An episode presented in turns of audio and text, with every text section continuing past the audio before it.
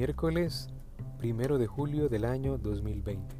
Lectura del Santo Evangelio según San Mateo, capítulo 8, versículos del 28 al 34. En aquel tiempo, cuando Jesús desembarcó en la otra orilla del lago, en tierra de Gadarenos, dos endemoniados salieron al encuentro del sepulcro y fueron a su encuentro. Eran tan feroces que nadie se atrevía a pasar por aquel camino. Los endemoniados le gritaron Jesús, ¿qué quieres de nosotros, hijo de Dios? Hijo de Dios? ¿Acaso has venido hasta aquí para atormentarnos antes del tiempo señalado? No lejos de había, había una numerosa piara de cerdos que estaban comiendo. Los demonios le suplicaron, Jesús, si vienes a echarnos fuera, mándanos entrar en esos cerdos. Él le respondió, Está bien. Entonces los endemoniados salieron de los hombres, se metieron en los cerdos y toda la piara se precipitó en el lago por un despeñadero, y los cerdos se ahogaron. Los que cuidaban los cerdos huyeron hacia la ciudad a dar parte de todos aquellos acontecimientos y de lo sucedido a los endemoniados. Entonces salió toda la gente de la ciudad al encuentro de Jesús y al verlo le suplicaron, le suplicaron que se fuera de su territorio. Palabra del Señor, gloria y honor a ti, Señor Jesús. Clamamos al Espíritu Santo y le decimos, ven Espíritu Santo, llena los corazones de tus fieles y enciende en ellos el fuego de tu amor. Envía tu Espíritu y serán creadas todas las cosas y renovarás la faz de la tierra. Jesús, ¿qué hay de nuevo? Ahora nos introducimos a este texto, al capítulo 8 del Evangelio de Mateo, y desde los ojos de la fe hemos descubierto que el mal tiene nombre y apellido, y este mal se llama pecado. Pero el pecado obviamente que no vendrá solo, sino que hubo alguien que tuvo que haberlo provocado, y es el demonio. Y el demonio es a su vez una criatura que se equivocó y anda como alma en pena buscando más adeptos. Lo digo riéndome, pero sé que es una labor muy dura la que hace entre nosotros, queriéndonos seducir y alejarnos, y alejarnos del amor de Dios. La forma de actuar del demonio es sutil, es, es seductora.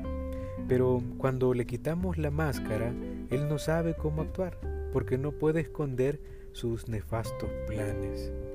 Pensemos que esto es como en el Evangelio de, este día.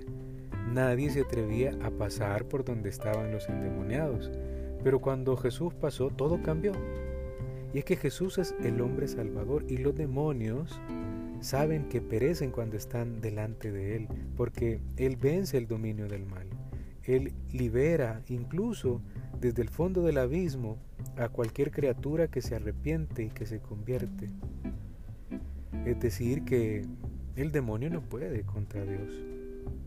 Desde el punto de vista moral, nosotros a veces hemos hecho pequeños pactos con el enemigo, con el demonio, y nos deja muy mal plantados.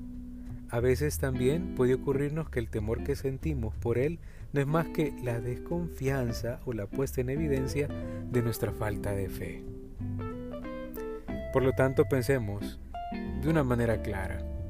Nosotros vamos a tener paga de profeta pues cuando actuamos como profeta, paga de discípulo cuando actuamos como discípulo y paga de misionero cuando también nosotros hacemos el esfuerzo de llevar su mensaje, pero también podemos tener una paga similar a la de estos amigos voladores.